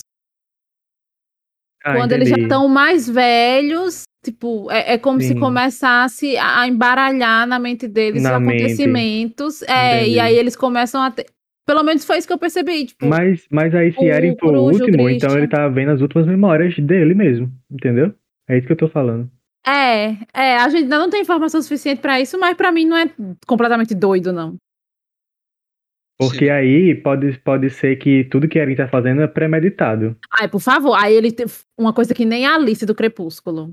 Sim. Que ela prevê e mostra, porque. Não, eu não sei, eu, eu não sei. Diga aí, no, no último episódio você, você Eren voltando pra praia? Não, beijando a mão de, de Historia? Ah, bo- não, mas é, é, eu não sei, porque no, no trailer da, da próxima temporada aparece ele relembrando lá a Mikasa criança com os pauzinhos nas costas. O primeiro episódio, meu Deus, eu tô muito hypada. Não, mas diga aí, se foi isso. Ah, eu não sei, realmente. Mas é bom que ainda dá tempo de, de mudar alguma coisa, né? Que ele ainda É. nem série de parados. Verdade. E aí, é, uma coisa que eu quero comentar é a respeito do Eren estar com o Titã Fundador. Porque lembra que a gente falou que meio que todos os caminhos se conectam a essa coordenada? Sim. Então, por algum. Por isso aí, eu acredito que ele possa ter memória de todos os titãs, entendeu? Sim. Hum, Se todos os caminhos vão em direção a ele, ele é pra ter memória de todo mundo. Pelo menos é assim que eu, que eu, que eu, que eu enxergo. Aí eu não sei se ele tá como ele tá por, por memórias de outros titãs. Enfim, ele- é aquilo que a gente já comentou. Ele sabe alguma coisa que a gente ainda não sabe. É, com certeza. E Isso ele sabe. Isso aí é sem dúvidas. Mas aí, Isso aí eu me abstenho. mas aí, por exemplo, se, se ele tivesse memórias de outros titãs, então ele, ele já saberia lá na praia de tudo que tinha. É, então, né? mas, aí é que, mas aí é que tá o ponto. É, ele ativou essas memórias? Ah, Porque entendi. geralmente, pra ele pegar essas coisas, é, é no toque com alguém da família real, certo? Certo. E aí também tem toda aquela questão que na quarta temporada acontece, enfim, de- dele não tocar lá no, no, no Zeke e tudo mais. Então, assim, eu acho que, que pode ser que muito do, do que aconteça venha por esse caminho. Da, da coordenada em contato com a família real e ativando essas memórias, ativando esses poderes e, e essa, toda essa questão de todos os caminhos irem em direção à coordenada. Eu acho que o. Talvez o, por assim dizer, o mistério de como as coisas vão se desenrolar é muito em relação a esse ponto. Pelo menos é, é- Porque, se eu tenho alguma expectativa para a última temporada é isso. porque se fosse assim, o fundador, ele sempre saberia de tudo, de Marley. É. Ele Entendeu? tem que de alguma forma. Não, mas. Eu acredito que o, o fundador, tá até quando ele era da irmã do. E talvez da se não- filha talvez se não é por isso. do, do cara lá. Eles sabem de tudo, eu acredito que eles sabem de tudo, mas tem o babado da renúncia à guerra. Não, então, é, eu acho que a gente entrou num ponto interessante agora, tipo, será que o, o fundador, o rei lá, com o poder do fundador, ele tinha todas as memórias de todos os titãs? Esse é um ponto. Aí, uma vez que ele já tinha essas memórias e sabia como tudo isso ia acontecer, é por causa disso que ele faz a renúncia à guerra? Esse é outro ponto. Então, assim, eu acho que são questões que não tem muito como a gente responder de maneira objetiva, mas que pra mim, assim, são pertinentes, né? Dá pra se chegar ne- nessas conclusões. Aí Uhum. eu vou pegar uma frase de um filme agora que é muito bom, inclusive recomendo pra todos. É Ender's Game. É o jogo da, o jogo do, da imitação, não, isso aí já é outra coisa. Ender Game.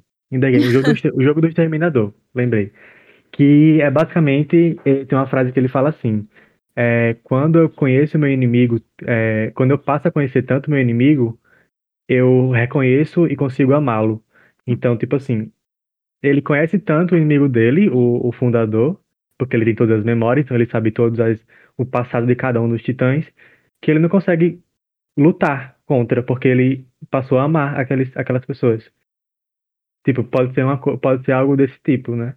É, é, é uma, é uma, uma teoria possível. Eu acho que isso aí vai muito de encontro com aquilo que eu tinha dito dele ter sido a pessoa que entendeu que, que o ciclo de ódio não ia resolver nada e resolveu se abster disso. E, assim, vamos esperar agora. Tá pertinho, 9 de janeiro, primeiro episódio. Meu Deus. Vamos, enfim, chegar ao fim. Mas é isto por hoje. Algum comentário a mais? A gente não comentou, mas assim, a trilha sonora segue impecável, tá? Não, é, isso aí é, é A né? Essa animação é de só tem uma- umas É. ressalvas com relação ao 3D que, enfim, o It não consegue entregar muito bem, não. É, o Colossal O Titã. Colossal em 3D, pelo amor de é Deus. que eu falo por mim pessoalmente, né? Óbvio. Eu não, não me incomodo com, com esse. Eu acho Não. o 3D ok, tá ligado? É, é- Mas eu, eu entendo um quem critica, eu entendo, eu entendo, eu entendo. É, é uma questão pessoal minha mesmo, eu acho. Mas é Que porque mim é de destoa, é, destoa É. do 2D tão lindo pro Então, eu não 3D. acho. Ah, não, aí eu concordo. Pega O mais. 2D deles é muito superior ao 3D deles. Exato, Hum. pronto, esse é o problema, entendeu? Você já respondeu. Mas Ok. enfim, não é algo que me. Ai, meu Deus, que ódio que o Titã Colossal tá horrível. Não, eu fiquei. É, só, Suave. só aquele negócio. Ó, eu peguei a frase aqui pra me falar direito. É assim que no, no filme fala. No momento em que eu realmente entender meu inimigo, eu passo a entendê-lo o suficiente para derrotá-lo. Então, nesse momento, eu também o amarei. É Essa uma coisa assim, um um nível de empatia que eu não sei se eu teria, mas. Sim. É, nessa história aqui dá um pouco difícil o pessoal ter a simpatia aí. Apesar de, de no, no trailer novo, né? A gente tem uma, uma frase da Gabi ali que aparentemente dá pra ela ter sido uma empatia, mas enfim, vamos deixar mais pra frente. Como a gente comentou, é, tecnicamente o anime segue lindo. Talvez assim, as cenas mais absurdas em termos de animação sejam dessa temporada, a gente já falou de cena do Sim, Levi com certeza. mais uma vez, trilha sonora segue perfeita. Eu sempre falo isso, pra mim a melhor trilha sonora que existe nos animes é a Shingeki no Kyojin, não tenho dúvida nenhuma disso. Tá sempre lá o tempo todo. Muito maravilhosa. Abertura e encerramento dessa temporada, ambos excelentes também. A gente sempre gosta de comentar um pouquinho a respeito Ah, e disso. uma das melhores aberturas que tem é essa. E uma abertura com Verdade. muito spoiler, pense. Muito spoiler mesmo. Muito, Sim. não pausem. É, se for assistir a primeira. Ah, mas já estão aqui, então tá. É, já assistiu aqui, já, já tá aqui, já, já sabe disso tudo. Ah, E um detalhe muito importante.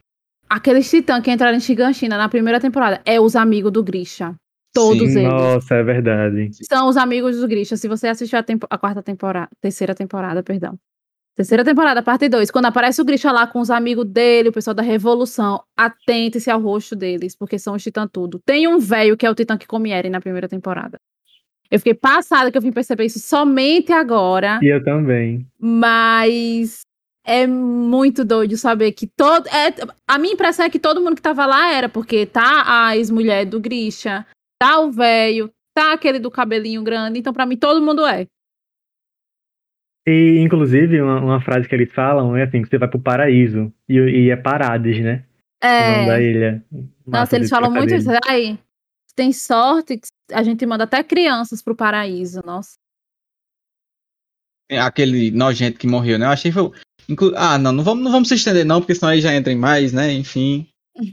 É isto que nós tínhamos para essa temporada de apenas. Como 10 episódios conseguem ser assim tão bons, né? É, é incrível. Muito bom. Simplesmente no Kyojin. Voltamos então na semana que vem para a primeira parte da quarta temporada. Vamos para o outro lado da moeda. E muito obrigado, Caio, Stefânia, Franço, mais uma vez aqui. É sempre muito bom conversar com vocês, principalmente a respeito de Shingeki no Kyojin. Semana que vem nos, entre aspas, vemos novamente. Acho que a essa altura do campeonato, o podcast já vai ter tido Natal, né? Então, bom ano novo para você que tá ouvindo, muita felicidade, pai, tudo de bom, né? Em, em resumo aí, tudo de bom. Até mais. 2022 sem Covid e com muito Shingeki. Tomara. Ai, tomara que seja assim, uns 16 episódios essa temporada nova, 20 episódios. Ai, pensou? um, bem muito, Eu assim, bem- um episódio de. Eu queria que o primeiro episódio tivesse uns 40 Nossa, minutos. se Teria tiver, meu feito mimo, do né? céu. É, ai, tudo. Então é isso. Tchau, tchau. Tchau, tchau. Valeu, galera. Tchau.